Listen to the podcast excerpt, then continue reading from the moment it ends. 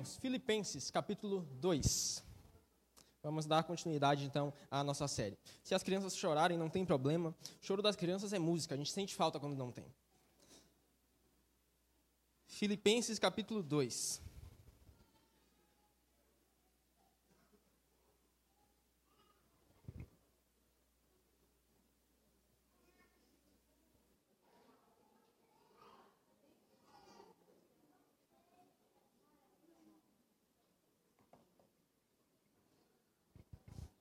Filipenses 2, chegamos ao final do capítulo 2 e assim da primeira metade do livro de Filipenses, um livro de quatro capítulos. Filipenses 2, vamos fazer a leitura do versículo 19 ao 30. Diz assim a palavra de Deus.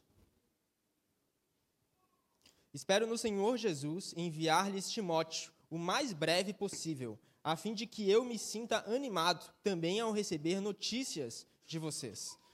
Porque não tenho ninguém com esse mesmo sentimento e que se preocupe tão sinceramente por vocês. Todos os outros buscam os seus próprios interesses e não os de Jesus Cristo. Quanto a Timóteo, vocês conhecem o seu caráter provado, pois serviu ao Evangelho junto comigo como um filho trabalha ao lado do pai.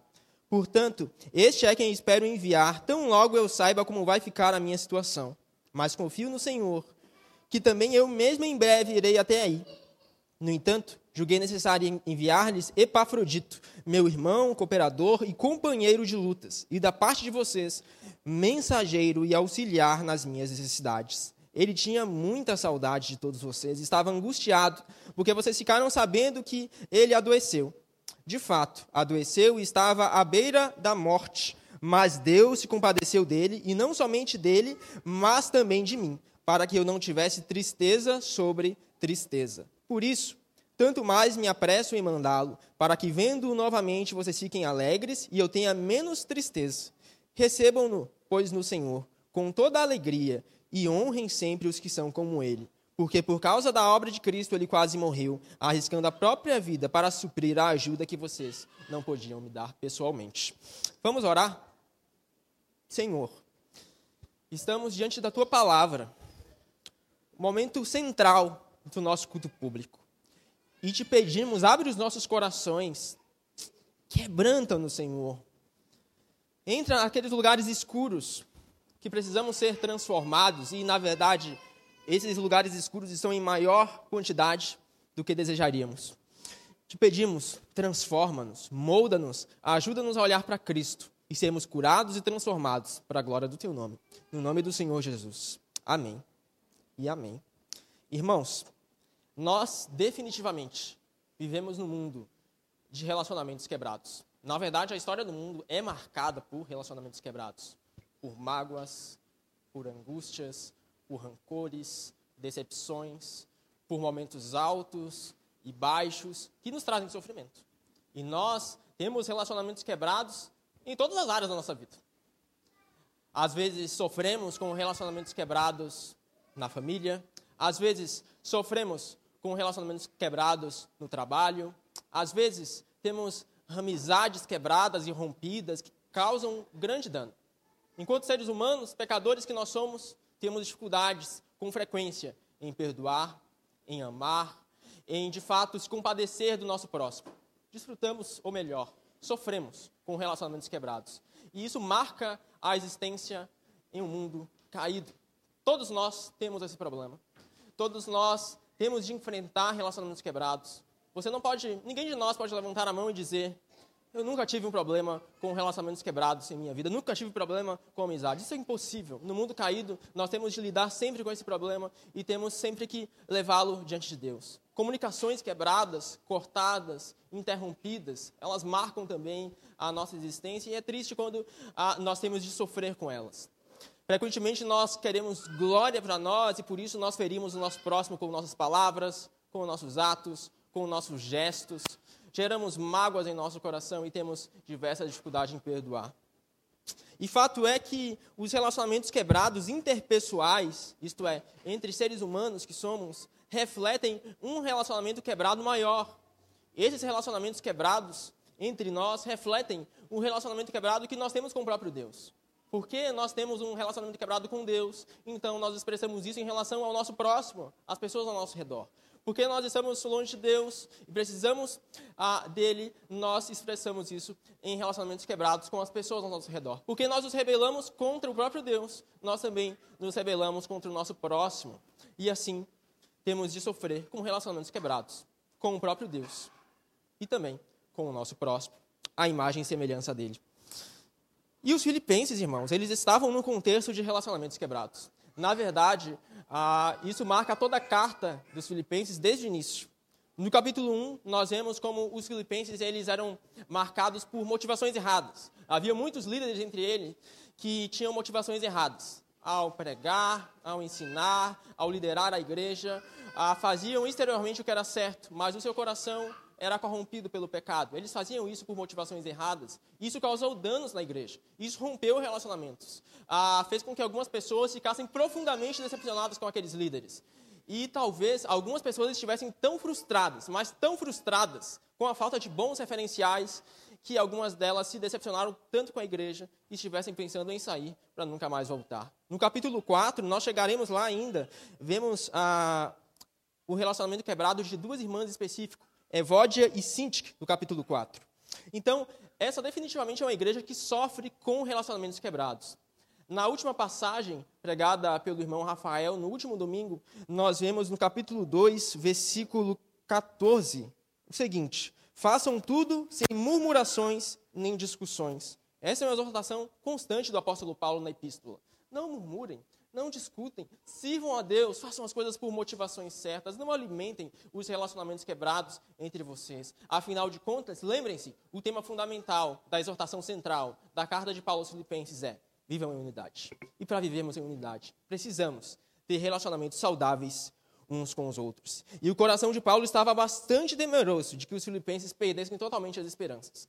E, frequentemente, isso ocorre na igreja. Pessoas se decepcionam em seus relacionamentos, pessoas são frustradas por várias coisas que ocorrem, saem da igreja e não voltam mais, porque elas foram frustradas. E a partir daí criam um trauma por toda a vida. E porque elas dizem, a tal pessoa me feriu, então todas as igrejas são assim, então eu não vou para a igreja novamente, porque eu vou ser ferido novamente.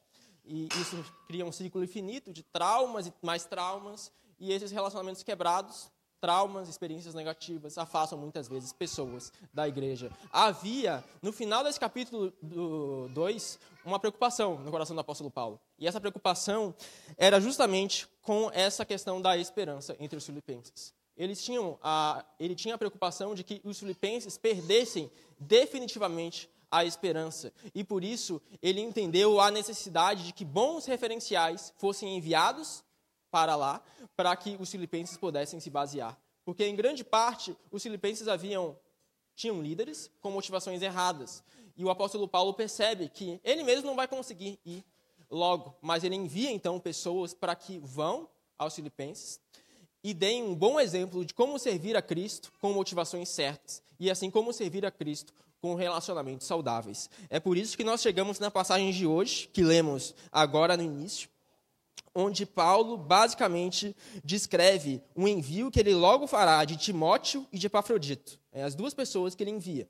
Uh, Timóteo, do versículo 19 ao 24, Epafrodito, do versículo 25 ao 30. O tema dessa passagem basicamente é: relacionamentos saudáveis são marcados, caracterizados por preocupação sincera e por encorajamento mútuo.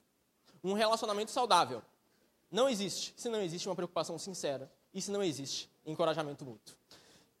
Nós extraímos desse tema duas lições. A primeira delas é: relacionamentos saudáveis são caracterizados por uma preocupação sincera.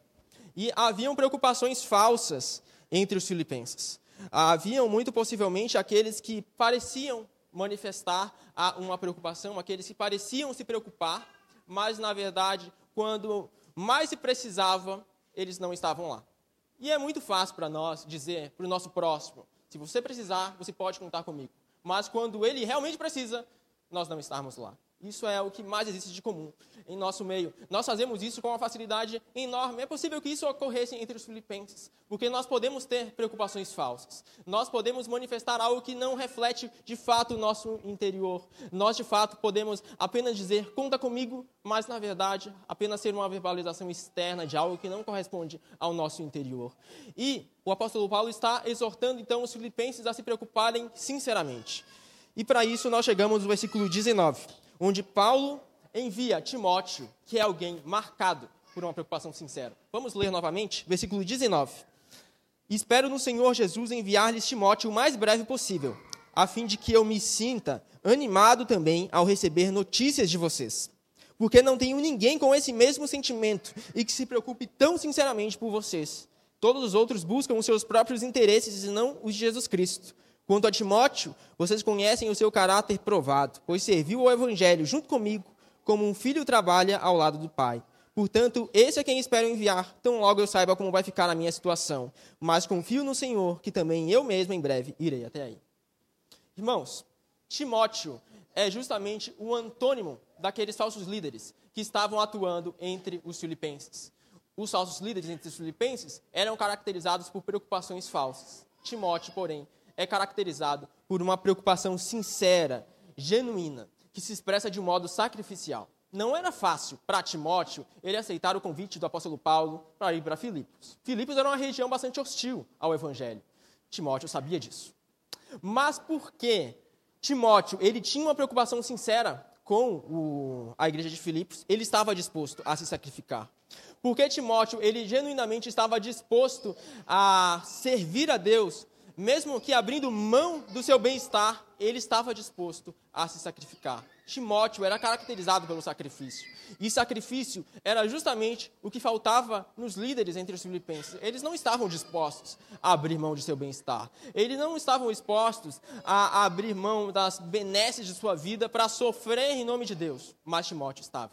Então, Paulo envia Timóteo como um tipo, como um exemplo de Cristo. Timóteo é efetivamente isso, um exemplo de Cristo enviado à igreja entre os filipenses. Porque os filipenses podiam pensar, ok, existem tantos falsos profetas, tantos falsos líderes por aí, eu acho que é impossível, impossível alguém servir a Deus fielmente ou liderar a igreja com as motivações corretas. E Timóteo é uma prova, justamente do contrário, que é possível sim servir a Deus de modo fiel e ter as motivações certas. Timóteo é um verdadeiro remédio à desesperança crescente entre os filipenses, porque ele é um exemplo vivo de que é possível refletir a luz de Cristo, fazendo as coisas com motivações certas, mesmo no mundo caído e quebrado pelo pecado.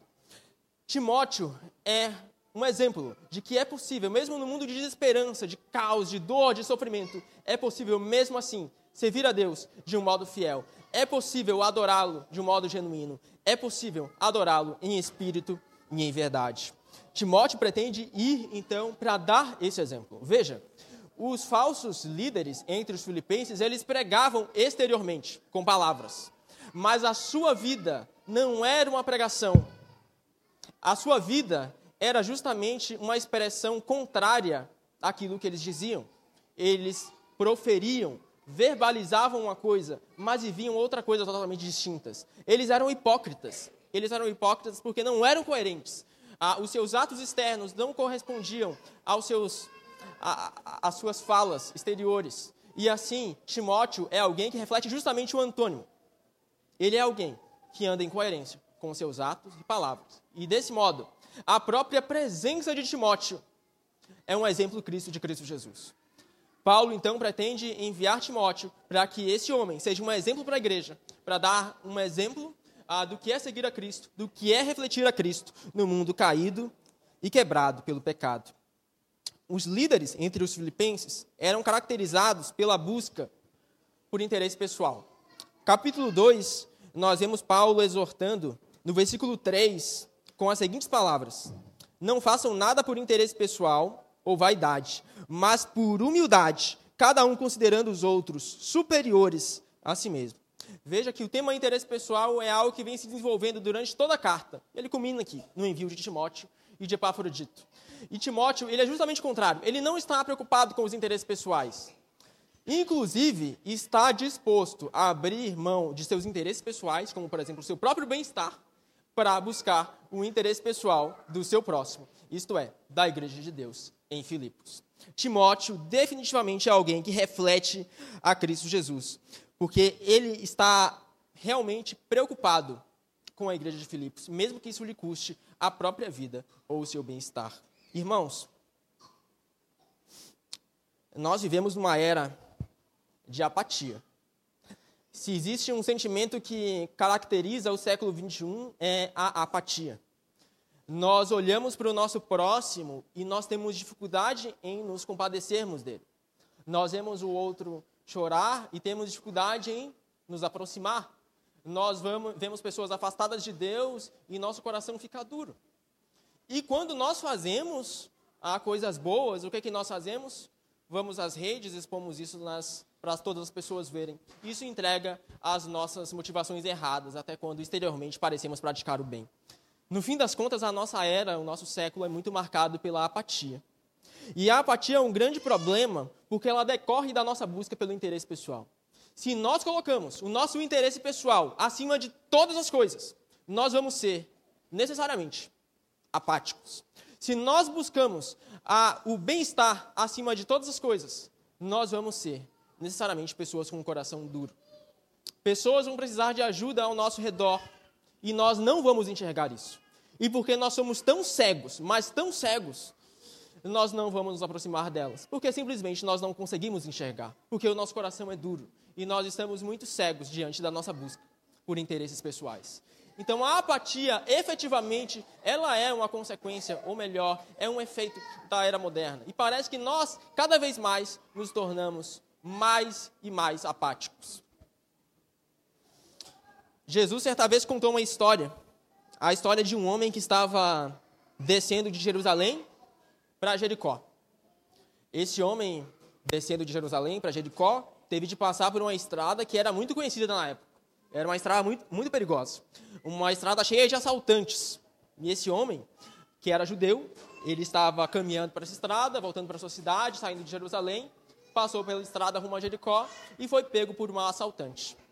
E esse assaltante não teve a mínima misericórdia daquele homem. Esse assaltante roubou o homem, deixou-o despedaçado no chão, caído, semi-morto. Esse assaltante não teve compaixão. Ele era totalmente apático, ele simplesmente queria os seus interesses pessoais e por isso ele roubou aquele homem pobre que estava voltando de Jerusalém para Jericó. E o homem fica ali, caído, à beira da estrada para Jericó, ferido, com as roupas cortadas, sangrando, em vida ainda, mas aparentemente semi-morto. Então, passa um homem, um homem que enxerga aquele à beira da estrada, ferido, e vê que, de fato, ele está semi-morto, mas ainda está em vida.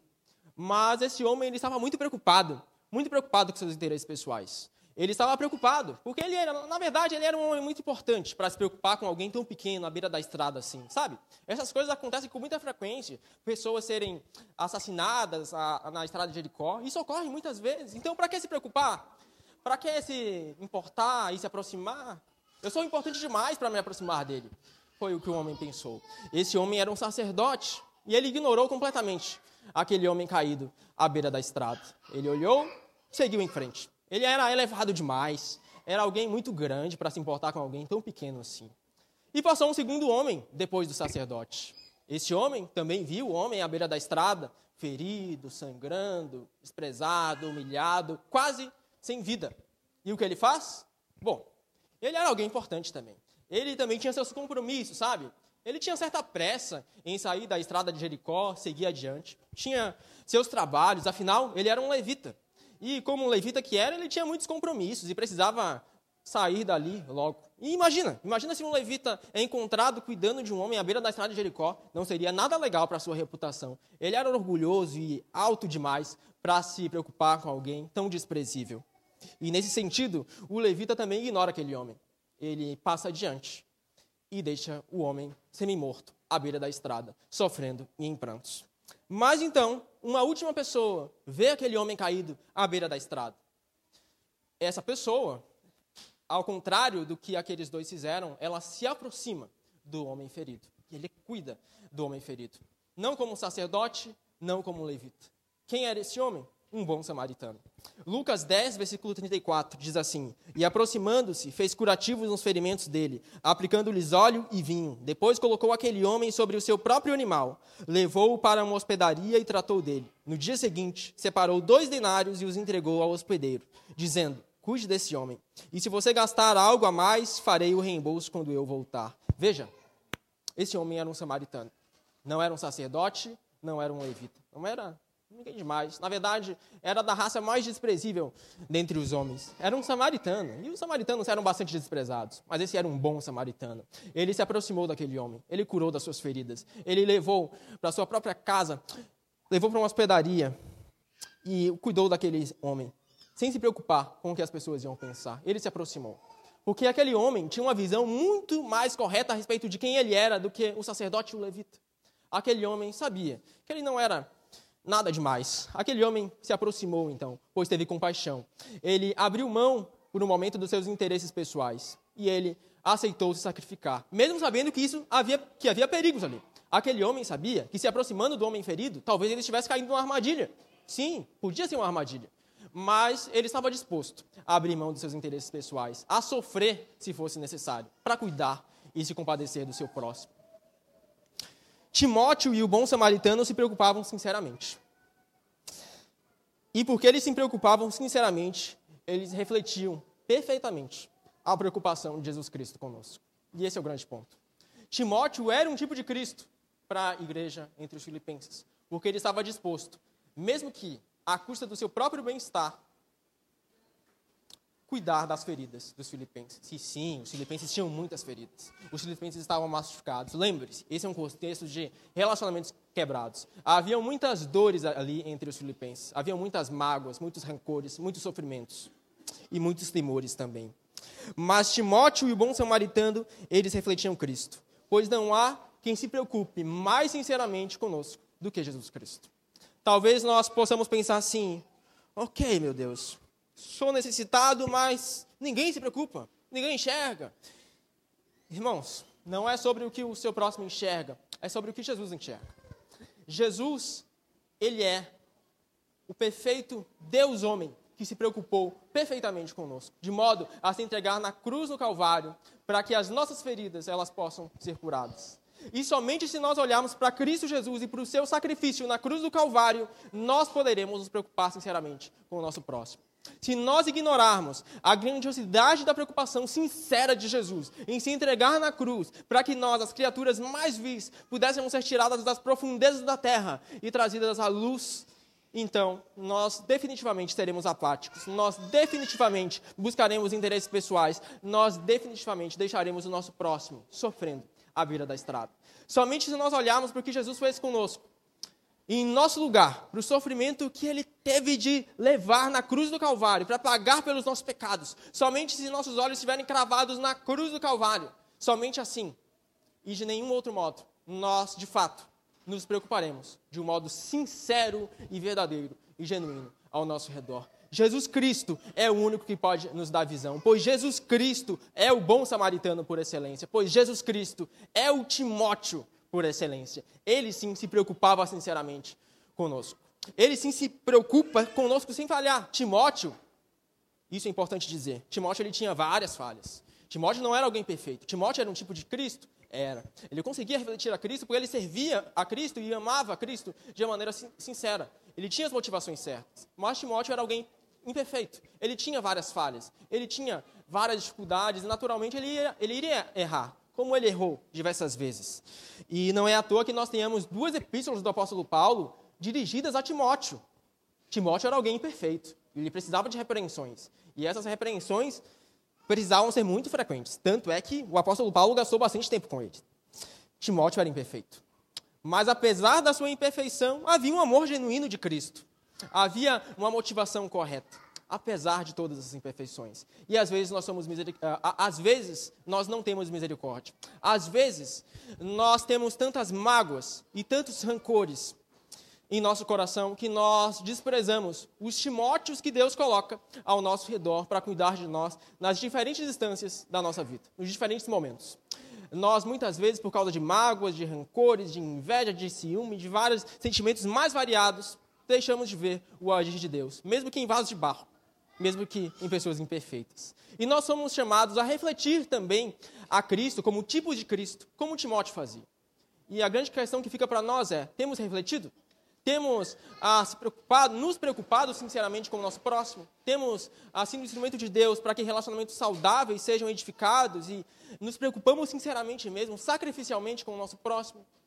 Ou temos sido apáticos? Temos sido pessoas que até dizem, ok, pode contar comigo, viu? Mas quando elas precisam, nós não estamos lá.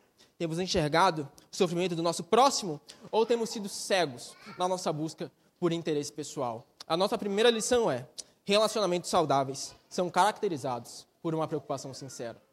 Mas a nossa segunda lição é: relacionamentos saudáveis são caracterizados por encorajamento mútuo. Timóteo não é o único que Paulo pretende enviar. Ele pretende enviar Epafrodito também. Isso porque os filipenses estavam bastante tristes. E os filipenses tinham muitas razões para estarem tristes. Os filipenses estavam sofrendo e sofrendo bastante. Haviam sofrimentos internos, e de fato, muitos sofrimentos internos. Nós já tratamos muito aqui sobre os sofrimentos internos dos filipenses. Haviam rixas, contendas, discussões, murmurações, divisões. Haviam várias fagulhas que ameaçavam causar um grande incêndio. Haviam sofrimentos externos. Filipos era uma cidade de destaque, então o culto ao imperador era muito forte, servir a Cristo ali em Filipos era muito difícil. Havia também o sofrimento de que ah, o líder fundador da igreja de Filipos estava preso. Esse líder fundador era o apóstolo Paulo. E porque o líder fundador estava preso, o que, é que os filipenses fizeram? Preocupados com Paulo, prepararam uma oferta para enviar ao apóstolo Paulo, que estava preso. Quem ficou responsável por enviar essa oferta? Epafrodito, esse homem, do versículo 25 ao 30. Ele envia a oferta dos filipenses. Ele sai de Filipos, uma cidade longe, e vai para Roma para entregar a oferta dos filipenses ao apóstolo Paulo. Só que o que acontece? No meio do caminho, Epafrodito fica doente. E os filipenses ficam sabendo disso. E a partir daí, eles ficam ainda mais temerosos e tristes, como se não bastasse esses sofrimentos internos, exteriores. O apóstolo Paulo está preso. Agora eles sabem que, é, que Epafrodito ele chegou à beira da morte. E alguns deles pensavam que talvez Epafrodito tivesse morrido, porque já não tinham mais notícias dele. E, de fato, os filipenses estavam muito tristes e preocupados. E a carta aos filipenses, então, é escrita justamente para encorajar. Esse é o propósito, encorajar os filipenses. Ah, o propósito de Paulo, quando escreve Filipenses, quando recebe a oferta de Epafrodito na sua prisão em Roma, é encorajar os filipenses a esses momentos de sofrimento, para que eles tenham alegria, a alegria de pertencer a Cristo. E Epafrodito, diga-se de passagem, era uma carta viva escrita, com carne e osso. Nós poderíamos dizer que Epafrodito é a própria carta aos Filipenses, em pessoa. Versículo 25. No entanto, julguei necessário enviar-lhes Epafrodito, meu irmão, cooperador e companheiro de lutas, e da parte de vocês, mensageiro e auxiliar nas minhas necessidades. Ele tinha muita saudade de todos vocês, e estava angustiado porque vocês ficaram sabendo que ele adoeceu. Versículo 27. De fato, adoeceu e estava à beira da morte. Mas Deus se compadeceu dele, e não somente dele, mas também de mim, para que eu não tivesse tristeza sobre tristeza. Por isso, tanto mais me apresso em mandá-lo, para que, vendo novamente, vocês fiquem alegres e eu tenha menos tristeza. Recebam-no, pois, no Senhor, com toda alegria, e honrem sempre os que são como ele. Porque, por causa da obra de Cristo, ele quase morreu, arriscando a própria vida para suprir a ajuda que vocês não podiam me dar pessoalmente. Epafrodito é um tipo de Cristo, porque ele é instrumento de Deus para encorajar a igreja. Veja que enviando Epafrodito, Paulo pretende encorajar a igreja em Filipos. Ao verem Epafrodito, que muitos deles pensavam estar mortos, estar morto, a, a Paulo também pretende encorajar e dar alegria ao seu próprio coração, que estava triste em ver Epafrodito assim, tão abatido, porque os filipenses ficaram sabendo que eles estavam que ele estava, que ele estava doente e quase chegou a morrer, e encorajar também Epafrodito, que estava bastante abalado com o fato de os filipenses estarem abalados por conta dele. Então, o envio de Epafrodito é com fins de renovar a alegria entre os filipenses. Por isso eu digo, Epafrodito é a própria carta dos filipenses em pessoa. Se a carta de Filipenses almeja encorajar, Epafrodito é, é, o próprio encorajamento em pessoa. Essa pessoa que pretende levar essa alegria e encorajar aqueles irmãos ali. E a grande pergunta que fica para nós é: temos sido instrumentos de Deus para encorajar outros? Porque frequentemente nós somos ah, instrumentos para fazer justamente o contrário, desencorajar outros. Frequentemente com nossas palavras descalculadas, com nossos gestos mal medidos, com nossos atos sem métrica alguma, nós somos instrumentos do diabo, não de Deus, para desencorajar vidas e abalar almas. E a grande questão que fica para nós é: temos sido Epafrodito ou temos sido ah, algo semelhante ao antônimo deles? O que nós temos feito? Somos instrumentos de Deus para encorajar as pessoas e fortalecê-las em Cristo Jesus, para levar a alegria que somente Cristo pode conceder? Temos sido instrumentos dele para levar a paz que excede todo entendimento que somente Cristo pode dar? Ou nós temos sido instrumento para fazer justamente o contrário? Como nós temos vivido? Temos sido instrumentos de Deus nas pessoas ao nosso redor? Aos nossos parentes, aos nossos amigos, aos nossos vizinhos, aos nossos irmãos? Temos encorajado? Temos orado constantemente por essas pessoas? Ou temos feito justamente ao contrário? por conta da apatia que frequentemente nos abala. Fato é, Deus nos coloca com muitas pessoas ao nosso redor. Deus coloca muitas pessoas ao nosso redor para que nós sejamos instrumentos para encorajar, para fortalecer, para edificar. Deus nos dá ah, frequentemente o círculo de influências grandes, seja no trabalho, seja na família, seja os círculos que nós vivemos. E nós temos muitas pessoas para servir. E a grande verdade é, muitas vezes nós deixamos de servir. Muitas vezes Deus nos concede talentos e nós guardamos esses talentos. Nós recebemos de Deus talentos e oportunidades para falar dele, mas o que nós fazemos? Nós retemos, guardamos os talentos numa caixinha e deixamos o nosso próximo desencorajado, porque nós somos apáticos. Jesus certa vez contou uma parábola, dessa vez não a do bom samaritano. Mas ele falou sobre alguns homens, três homens, na verdade, que tinham recebido uma quantidade de dinheiro.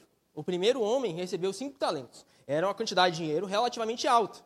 E o responsável por esse homem disse para o seu servo: cuide desse dinheiro, ah, faça com que ele se multiplique, para que na minha volta, pelo menos eu tenha os juros. Então, o primeiro homem recebeu cinco talentos.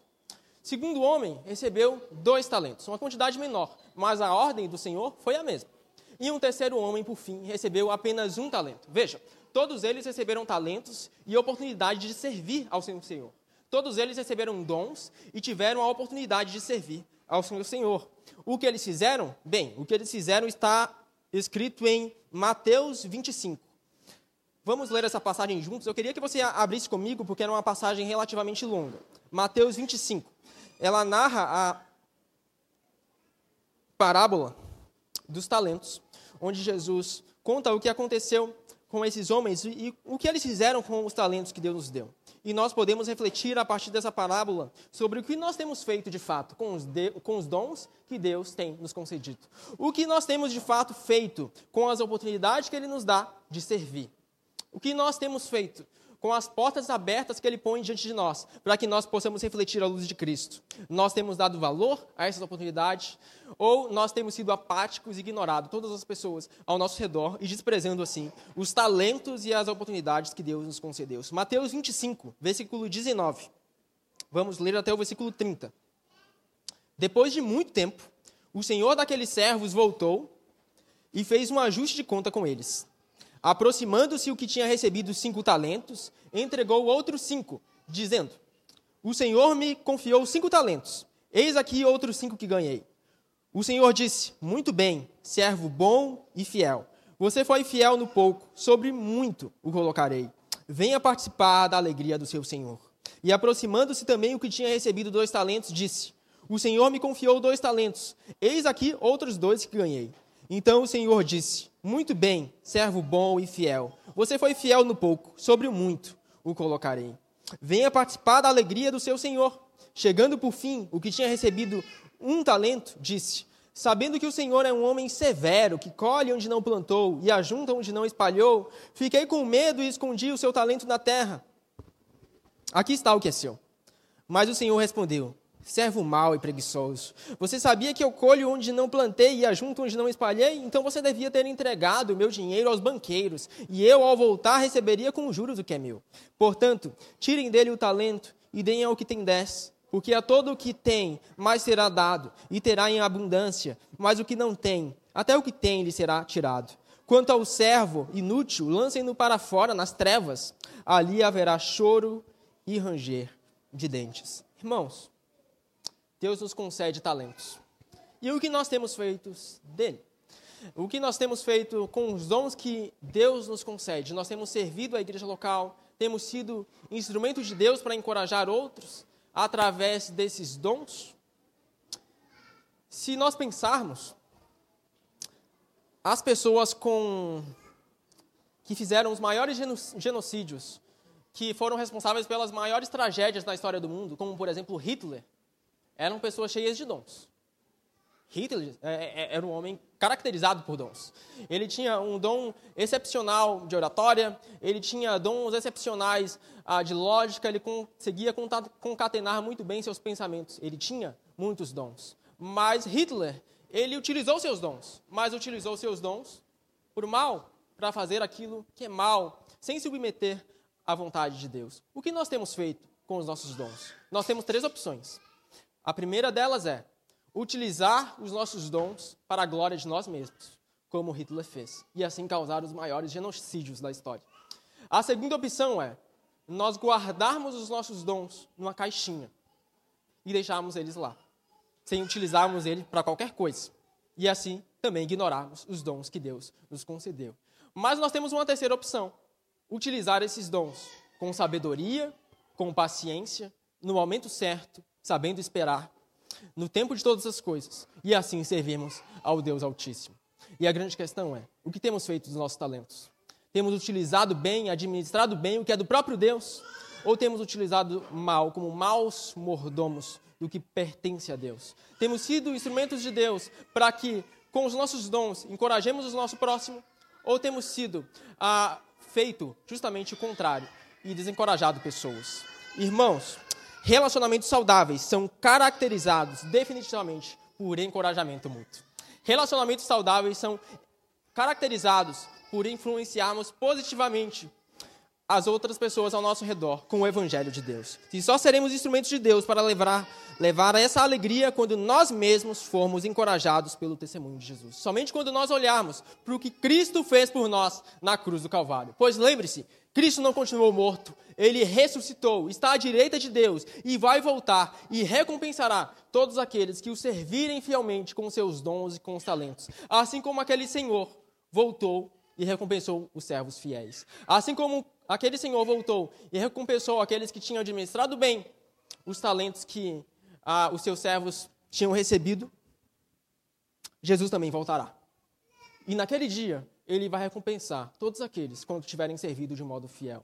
Pois Jesus venceu na cruz. E porque ele venceu, nós podemos glorificá-lo. Porque ele venceu, nós podemos ter esperança. Porque ele venceu, nós podemos não submeter à apatia, não o veneno da falta de compaixão, mas olharmos para a cruz. Então, olhando para a cruz, por um encorajamento de Jesus, temos instrumento de Deus para encorajarmos uns aos outros. Por fim, algumas aplicações finais. Como está o nosso relacionamento com Deus? Essa é uma pergunta chave. Porque se o nosso relacionamento com Deus está ruim, o relacionamento com o nosso próximo também necessariamente estará ruim, por mais que exteriormente pareça bom. Às vezes nós podemos olhar assim. Eu já ouvi isso diversas vezes. Nós podemos entrar nas redes sociais, vemos postagens de pessoas que não temem a Deus, que são ímpias, e parece que está tudo bem com elas. Está tudo perfeito lá nas redes sociais. Tudo bem, parece que o relacionamento delas é perfeito, que tudo está ok, 100%. Mas vocês sabem, rede social é apenas uma aparência interna, ela, ou melhor, externa, não reflete o nosso interior. E a grande questão é, como está o nosso interior? Porque nós podemos ter uma aparência externa de um relacionamento positivo, mas interiormente sermos totalmente destruídos. E a grande questão é, como está o nosso relacionamento com Deus? Temos olhado para Cristo Jesus, que se entregou por nós na cruz do Calvário e se preocupou conosco, mais sinceramente do que qualquer outra pessoa poderia se preocupar? Temos olhado para esse Cristo que continuou, que não continuou morto, mas ressuscitou e está sentado à direita de Deus e hoje pode nos encorajar pelo poder da sua ressurreição? Temos olhado para esse Jesus Cristo que é tão grande e chama hoje os pecadores tão vis como nós a nos chegarmos à sua presença com arrependimento e fé no seu nome? Temos olhado para ele ou nós temos olhado demais para as pessoas ao nosso redor? e temos nos magoado com isso. É verdade, você sempre vai ser ferido ah, nos relacionamentos com as pessoas, mas os nossos olhos devem estar fundamentalmente em Jesus. Pois somente quando os nossos olhos estiverem em Jesus Cristo, então nós saberemos como lidar com o relacionamento com as pessoas ao nosso redor. Somente assim nós teremos relacionamentos interpessoais fortes. Como está então, irmãos? O relacionamento com as pessoas ao nosso redor, com as pessoas. Temos nos preocupado com elas ou sido apáticos? Temos tido compaixão ou ignorado totalmente? Temos nos aproximado ou nos distanciado? Qual é a nossa postura? Encorajamos ou desencorajamos? Refletimos a Cristo como tipos de Cristo, como Timóteo e Epafrodito? Ou fazemos justamente o oposto? Que à medida que olharmos para Jesus, que nossos olhos estiverem na cruz, possamos ser encorajados e assim possamos ser tipos de Cristo também que possamos ser tipos e reflexos e exemplos de quem Jesus é, à medida que nos relacionamos com as outras pessoas ao nosso redor. E assim possamos ter uma preocupação sincera e assim possamos encorajar genuinamente todas as pessoas ao nosso redor. Amém? Queria orar com vocês. Convido os irmãos a se colocarem de pé, se possível. Vamos orar juntos. Vamos pedir que Deus nos ajude